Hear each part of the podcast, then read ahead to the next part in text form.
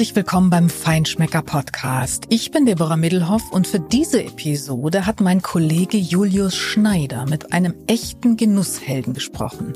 Tim Lessau ist nämlich nicht nur Bäckermeister, sondern auch ausgebildeter Brotsommelier.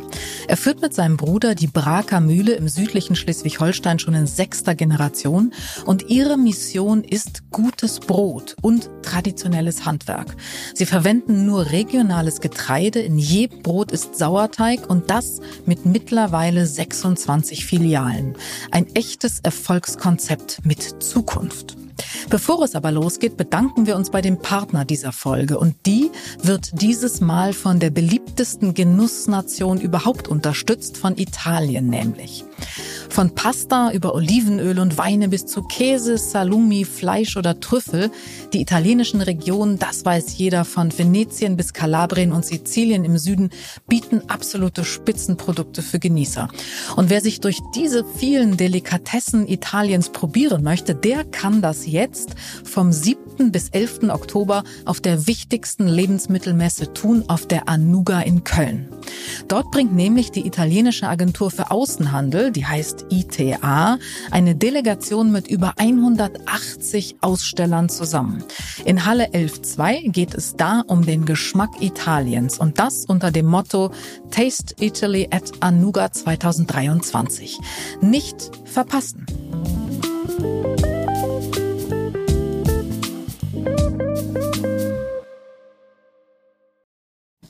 Ja, hallo und herzlich willkommen im Feinschmecker Podcast, lieber Tim Lessau. Du bist der Inhaber und Leiter der Braker Mühle und bereits in sechster Generation. Ja, das ist korrekt. Äh, also das ist korrekt. Vielen Dank, dass ich mit dir hier den Podcast aufnehmen darf. Freue ja, mich sehr. Super gut, dass das äh, so kurzfristig geklappt hat. Und wir befinden uns hier in Brag in Schleswig-Holstein. Das ist ungefähr 20 Minuten von Hamburg entfernt mit dem Auto. Und wir sitzen hier tatsächlich ja, du hast gesagt, neben der Mühle, die tatsächlich euer Mehl malt, richtig? Ja, genau. Ja, seit 1996 äh, malt sie wieder. Sind wir ganz stolz drauf.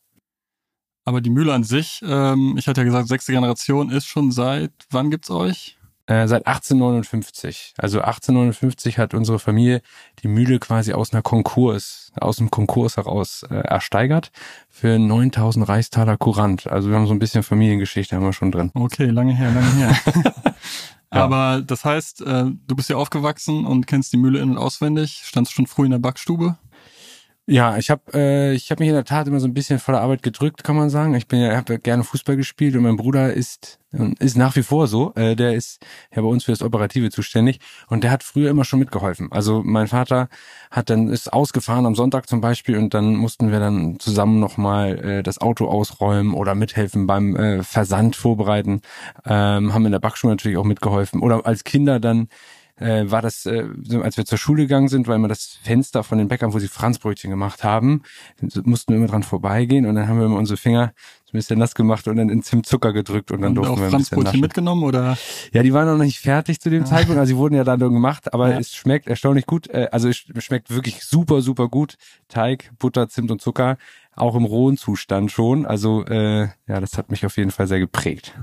Und ähm, wenn du hier aufgewachsen bist und das alles mitgenommen hast, war klar, dass du Bäcker wirst oder war das gar nicht so klar, dass du hier irgendwann mal ja, wie gesagt, dadurch, dass ich nicht so viel mitgearbeitet habe, also ja. das war wirklich so, äh, haben, haben, äh, war mein Vater so ein bisschen erstaunt, als ich gesagt habe, ja klar werde ich Bäcker. Also für mich war das immer klar, äh, aber ja, ich habe in der Lehre so richtig Gas gegeben. Ne? Ich war in der Schule nicht ganz so gut, so das hat mich ein bisschen genervt, musste ein bisschen Nachhilfe haben, damit das auch alles klappt am Ende des Tages. Äh, aber als ich dann Bäcker geworden bin, da habe ich so meine Leidenschaft quasi gefunden und äh, ja, dann, dann ging das quasi alles wie von selbst. Also das ist so mein Ding. Ja, genau, kann man ja, sagen. Ja. Und ähm, ich finde das total spannend. Ich habe ja eure Brote auch schon mal probiert und ähm, ich weiß, wie ihr arbeitet, aber wenn man jetzt von außen hier hinfährt und mit dem Auto davor steht, das ist ja schon eine riesige ähm, Bäckerei, mhm. eine handwerkliche Bäckerei. Ich glaube, ihr habt über 400 Mitarbeiter mit Verkauf. Genau. Ähm, was hat sich denn verändert, seitdem du das übernommen hast? Das sind ja jetzt auch schon ein paar Jahre und worauf legst du Wert? Ähm, was ist dir wichtig? Ich glaube, dass äh, es es mal eine Zeit lang gab, in der Bäckereien äh, vielleicht so ein bisschen vom Weg abgekommen sind. Also es, es gab mal eine Zeit, da es gab zum Beispiel auch mal das Nachtbackverbot, dann sind so ein bisschen die Backmittler so ins Spiel gekommen und dann gab es ja auch mal den Ruf, dass Bäcker nur aus Tüten arbeiten und so weiter. Ähm, die Zeiten sind auf jeden Fall komplett vorbei, weil diese Bäckereien, die das noch so machen, die gibt's eigentlich nicht mehr. Also nicht mehr viele zumindest. Ähm, und mein Vater hat dann schon recht früh auch erkannt, äh, dass Qualität immer, immer, immer wichtiger wird.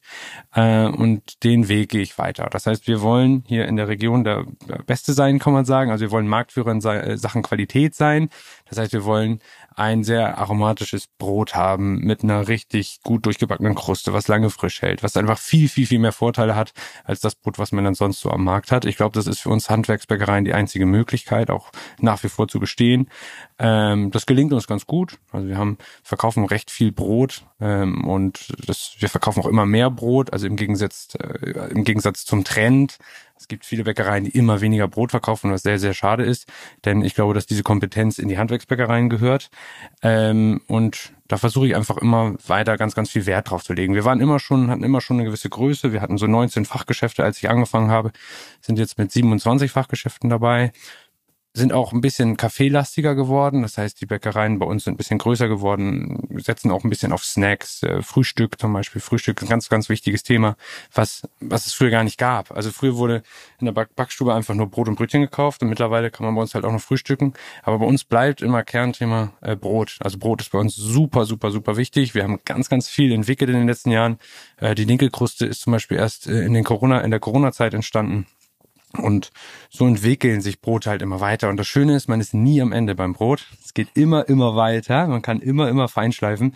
Und, oder der Feinschliff, äh, der hört nie auf. Und ähm, man, man, man lernt immer mehr über den Rohstoff. Und das ist mega, mega cool und macht riesen Spaß. Und da ist, sind wir noch lange nicht am Ende. Ja, und ähm, gut, dass du den Rohstoff ansprichst. Und ich habe es vorhin auch schon erwähnt, dass wir hier quasi neben einer echten Windmühle sitzen. Ähm, wie ist das denn für die äh, Bäcker und Bäckerinnen, die hier arbeiten, mit sowas umzugehen? Weil ihr malt ja euer eigenes Vollkornmehl mhm. mit dem Wind.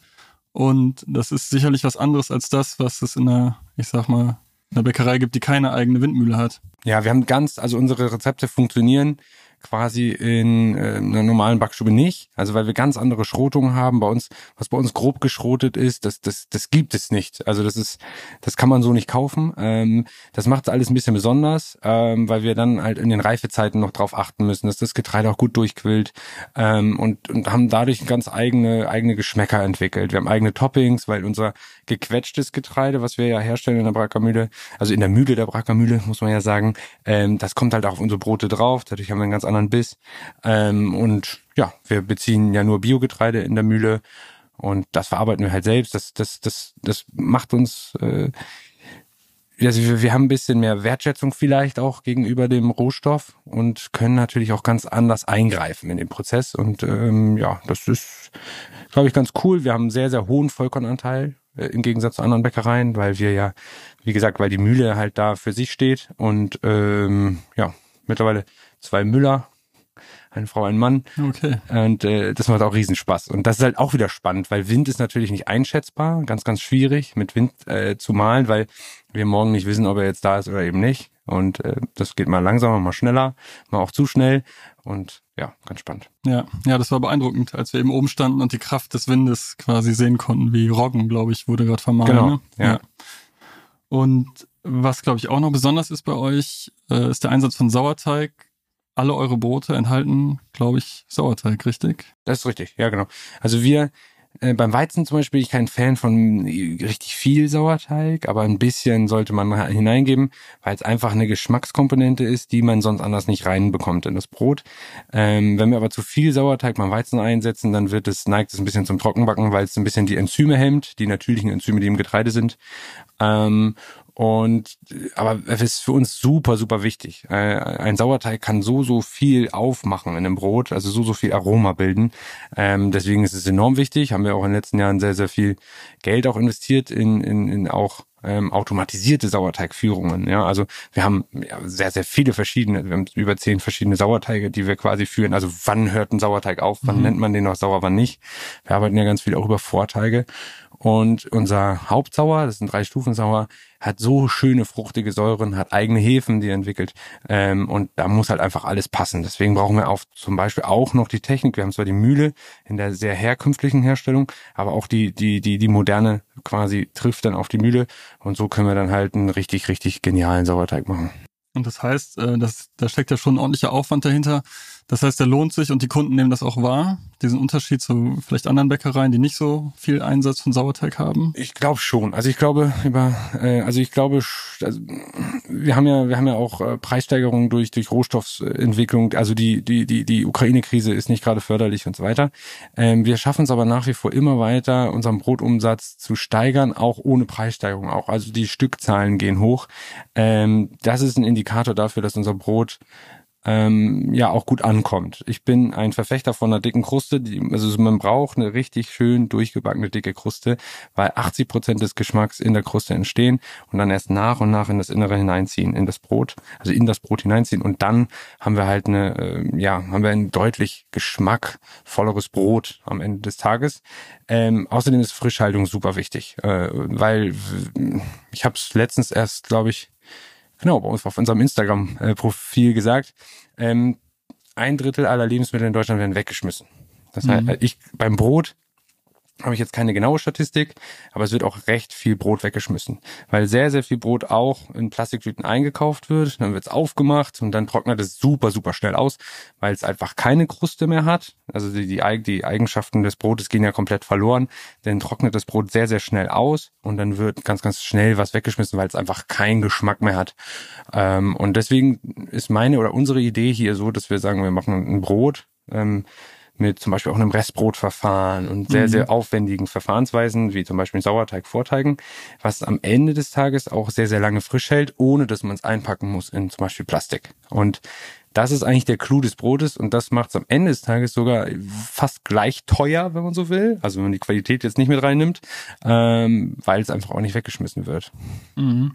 Also nimmst du auch eine, ähm, eine Wahrnehmung des Bäckerhandwerks da bei deinen Kunden, weil das ist ja echt das Handwerk, was ihr macht und eure Brote mhm. sehen schon ein bisschen anders aus als das, was man vielleicht gewohnt ist. Du hast die dunkle Kruste angesprochen. Ja, ja. Also wir versuchen schon auch anders zu sein, aber es geht uns einfach nur um den Geschmack. Mhm. Also danach kommt natürlich das Aussehen. Also wir haben jetzt äh, heute Baguettes, die sind so ein bisschen immer ein bisschen links und rechts. Also die sehen nicht so gut aus, sind aber geschmacklich erst rein. Das heißt, zuerst kommt äh, der Geschmack und danach kommt äh, das Aussehen.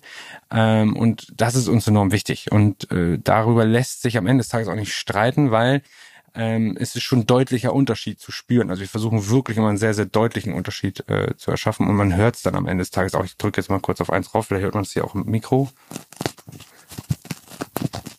Sehr dunkel ausgebacken. Welches Brot hast du da vor dir? Genau, das ist ein, ein Holzfäller, also ein Krustenbrot. Und ähm, ja, das, das äh, hat schon ganz schön viel Farbenspiel, hat eine sehr, sehr schön dicke Kruste. wenn man es vergleicht, es gibt ja auch so Supermarkt-Äquivalente, ja, ähm, die einfach, wenn ich die drücke, da passiert gar nichts. Ich höre nichts. Ja, also das ist schon mal der erste Indikator für ein gutes Brot, wenn man was hört, man muss was hören. Ähm, und das ist enorm wichtig, weil wenn wir nachher draufbeißen, haben wir die Vermischung der, der weichen, saftigen Krume, also das Innere des Brotes und die gut durchgebackene Kruste. Und das ist das, was wir sehr, sehr, sehr angenehm finden und cool finden, auch im, im Biss. Das, das will man mhm. eigentlich haben. Verlieren wir aber komplett bei zum Beispiel eingepacktem Brot. Ja, und man hört schon daran, wie du über Brot sprichst, dass du da eine ähm, sehr große Leidenschaft für hast. Und du bist ja, ja auch gelernter Konditor, du bist ja. Bäckermeister und du bist auch Brotsommelier. Und da musst du mal erklären, was ein Brotsommelier macht und äh, für was das steht, weil ich glaube, viele kennen den Sommelier eigentlich nur vom Wein. Mhm. Ist, ist von der Ausbildungszeit auch vergleichbar, also von der von der Dauer der Ausbildung. Ähm, genau. Äh, und wir wir sind im Grunde vielleicht Brotbotschafter, kann man vielleicht sagen. Also Brot ist ja ein Kulturgut, was man meiner Meinung nach bewahren muss in Deutschland. Und wir setzen uns für die Vielfalt ein in Deutschland und versuchen die Charaktereigenschaften eines Brotes zu beschreiben. Ähm, darum geht's im Grunde im Kern. Und das ist uns wichtig, damit wir am Ende des Tages nicht äh, zu einem Einheitsbrot äh, kommen in Deutschland, was leider so ein bisschen auch eine Entwicklung ist. Also dadurch, dass es ähm, sehr, sehr große Bäckereien, auch Industriebäckereien gibt, die äh, quasi ein Brot über Deutschland verteilen, ähm, finde ich zum Beispiel diese Entwicklung sehr, sehr schade. Ich bin für eine Vielfalt, auch regionale Vielfalt, äh, alleine durch die Anbaugebiete. Ne? Im, Im Norddeutschland äh, wird mehr Roggen angebaut, je, je südlicher wir kommen, mehr Weizen, auf der Schwäbischen Alb Dinkel. Äh, da kommen alleine schon andere Brote bei raus ähm, und andere Kulturen, die dann halt über Jahre äh, Brote erschaffen. Ähm, und ja, das, das will ich äh, am liebsten bewahren. Aber der, die Tendenz ist leider nicht ganz so cool. Ja. Okay, das heißt, ähm, als Brotsommelier weil vom Wein kennt man es ja, wie verkostet wird. Da wird geschlürft, da werden verschiedene Noten herausgeschmeckt. Macht ja. ihr das dann Brot genauso? Das heißt, du probierst nicht nur einfach ein Brot, ja, genau. Also wir, wir schauen uns das erstmal an, damit wir ein schönes Farbenspiel haben. Ich kann das ja hier mal machen. Hätten ja eben das Holzfelder, da sieht man es eigentlich ganz gut, weil wir schön äh, dicke Krusteneigenschaften haben und es ist ja wild aufgerissen. Das heißt, wir haben viele verschiedene Farben. Ähm, es geht so ein bisschen, so man könnte sagen Elfenbein. Ähm, aber ich bin, ich bin nicht so. Wir müssen ja jetzt nicht so eine hochgestochene Sprache wählen. Ich finde das immer ein bisschen muss ja nicht sein, sondern wir haben einfach ein, ein schönes Farbenspiel und man sieht einfach ganz, ganz viel Karamell. Also im Grunde geht es beim Brotbacken darum, sehr, sehr viel Aromen zu erschaffen durch äh, eine starke Röstung am Ende des Tages. Das heißt, wir brauchen eine lange, also eine Langzeitführung Führung als Bäcker. Das heißt, der Teig muss lange reifen und wenn er lange gereift hat, dann brauchen wir, müssen wir ihn scharf backen. Und wenn wir dann scharf backen, haben wir eine schöne ähm, Karamellkruste. Scharf backen so heißt heiß, sehr heiß anbacken. Genau, heiß anbacken und möglichst lange weil wir ja 80 äh, Prozent des Geschmacks in der Kruste entwickeln. Dann riechen wir am Brot und dann kommt natürlich darauf an, was verwendet worden ist. Ne? Also haben wir Brot ähm, ähm, Gewürze eingesetzt, dann kommen die jetzt schon in die Nase, wie hier zum Beispiel. Und ansonsten ähm, nehmen wir den Roggen leicht wahr, der, der drin ist. Der hat so ein bisschen gräserne Noten und dann geht so ein bisschen ähm, ins, ins Strohige hinein. Aber hier haben wir sogar ein bisschen, dass wir hier ein bisschen Mehl verwendet haben. Das riecht man dann auch immer so ein bisschen mit.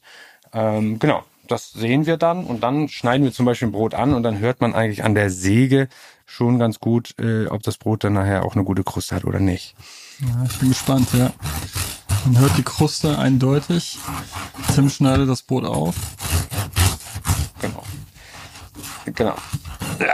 So. Also, äh, genau, das muss man einmal machen. Ähm, und dann weiß man eigentlich, wenn man jetzt nichts hören würde, dann hätten wir ja gar keine Krusteneigenschaften mehr. Ein Brot altert natürlich aber auch. Also je später man ein Brot anschneidet, desto mhm. geringer werden die Krusteneigenschaften, weil das Brot von innen nach außen austrocknet. Das heißt, je länger, je älter das Brot ist, desto weicher wird am Ende des Tages die Kruste. Äh, und dann kann man einmal so auf das Brot drücken. Also er drückt drauf wie auf dem Schwamm eigentlich und genau. riecht. Genau, dann kommen die Aromen so in die Nase geschossen. Das heißt, wir haben jetzt, nehmen wir zum Beispiel äh, Sauerteig, war der verwendet worden ist oder auch nicht, klar. Oh ja.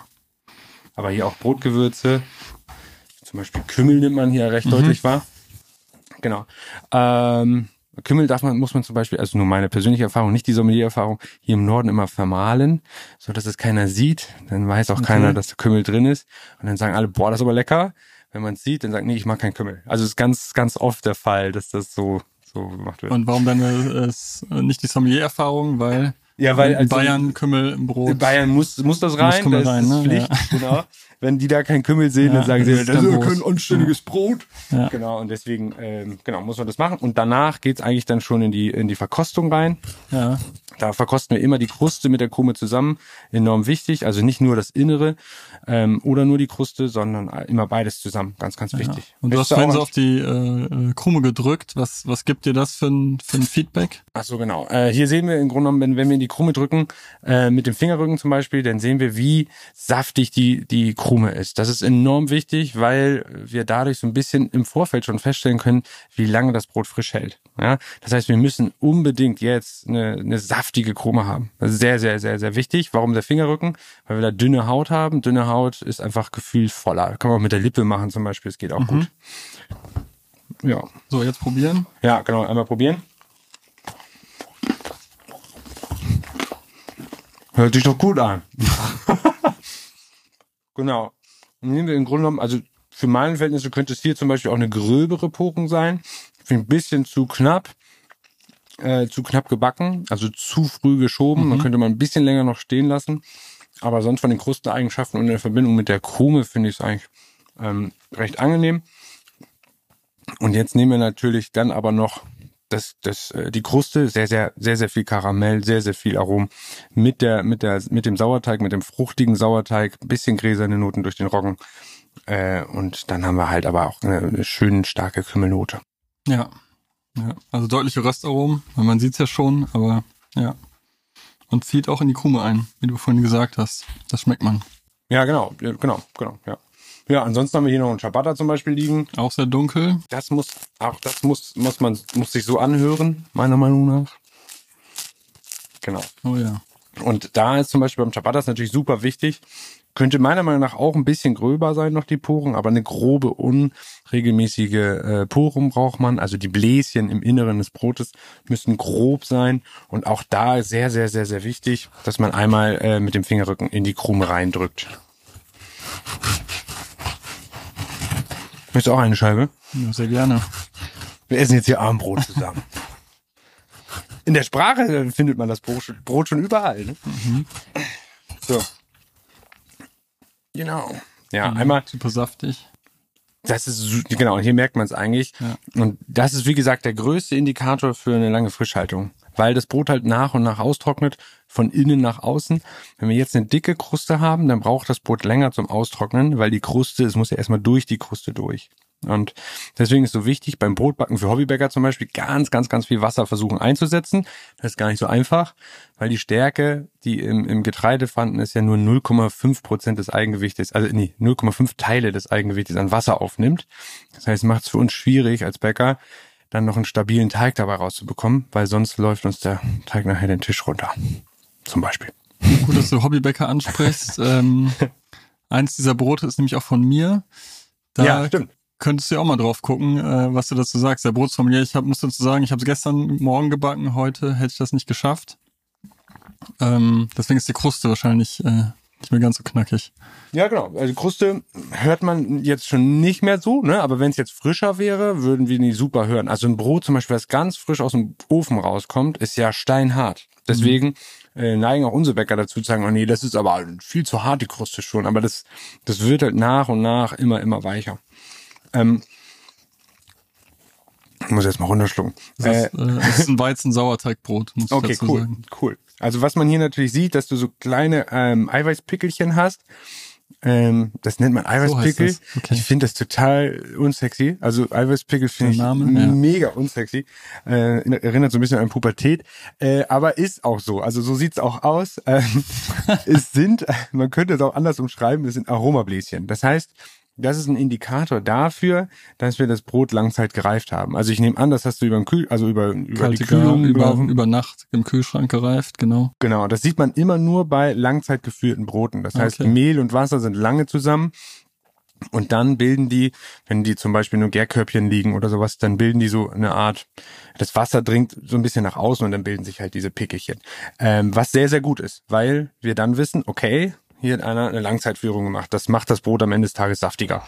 Und äh, es entwickelt sich natürlich noch mehr Aroma. Das kommt auch noch dazu. Ja, wollen wir mal anschneiden hier.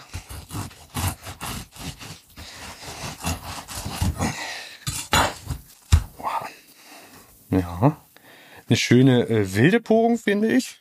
Ja. Ähm, Finde ich richtig, richtig schön, weil je gröber die Porung, desto höher die Wahrscheinlichkeit für viel Aroma im Grunde genommen. Also enge, dichte Porung, wie zum Beispiel hier ist es natürlich auch ein bisschen Indikator für Roggen. Also Roggen bildet nicht An so riesen, Krustenbrot, genau. genau, bildet Ja. nicht so Riesenporungen aus.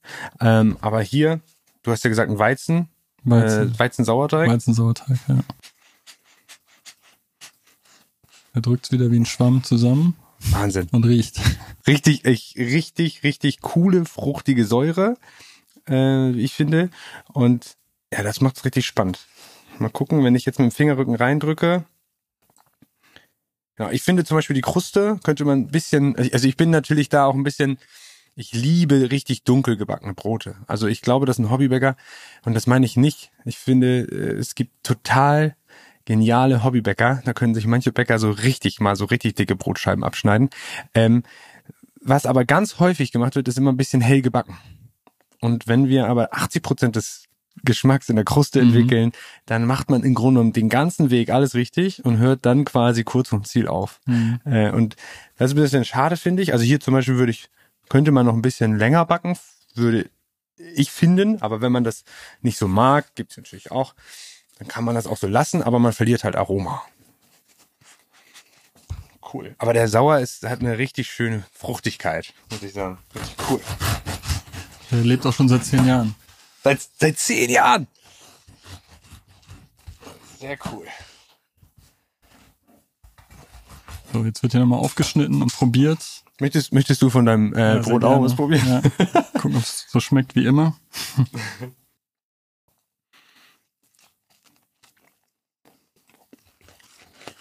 Mhm.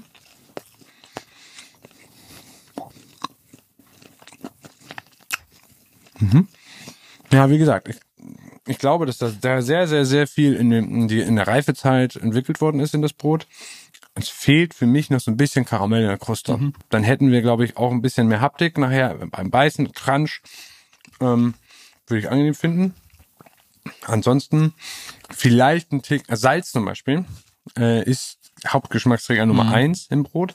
Würde ich vielleicht ein bisschen erhöhen. Ich weiß aber die prozentuale Zahl nicht. 0,2 ist, glaube ich, der Standard, ne? Salz? Nee, 2 Prozent. 2 Prozent. 2 Prozent, genau. Genau.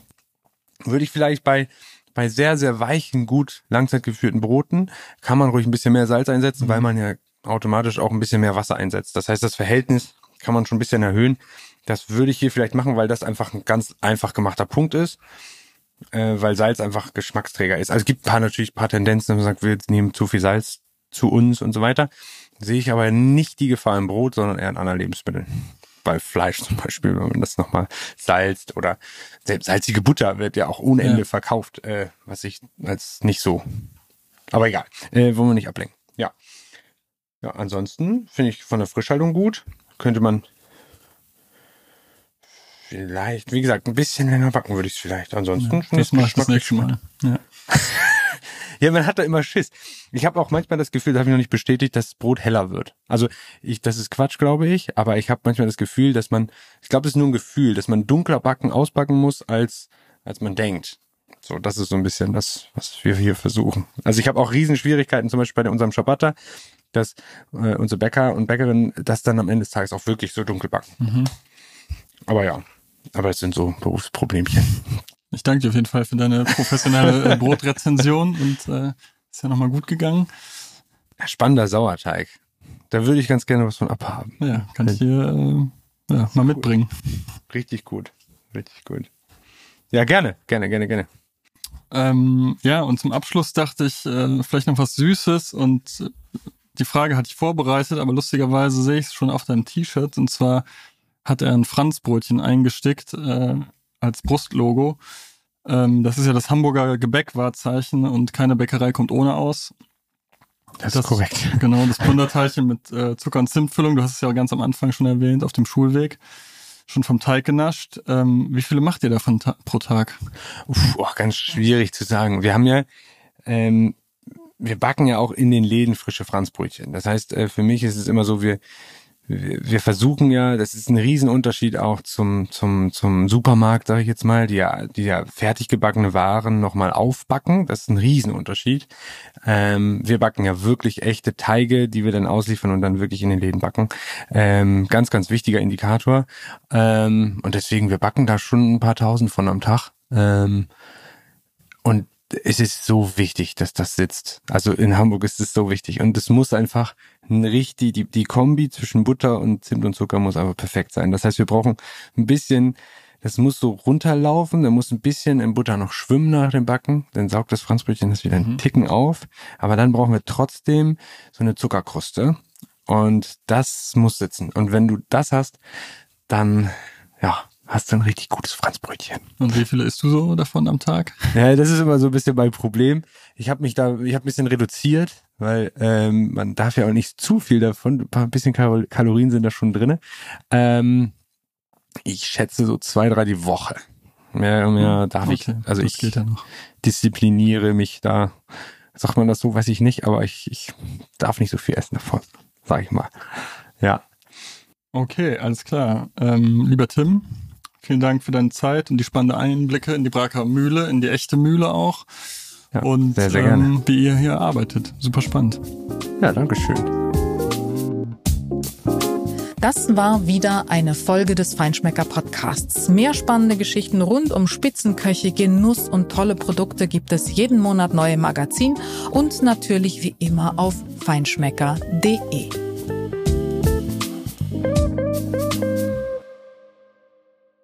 Dieser Podcast wird produziert von Podstars bei OMR.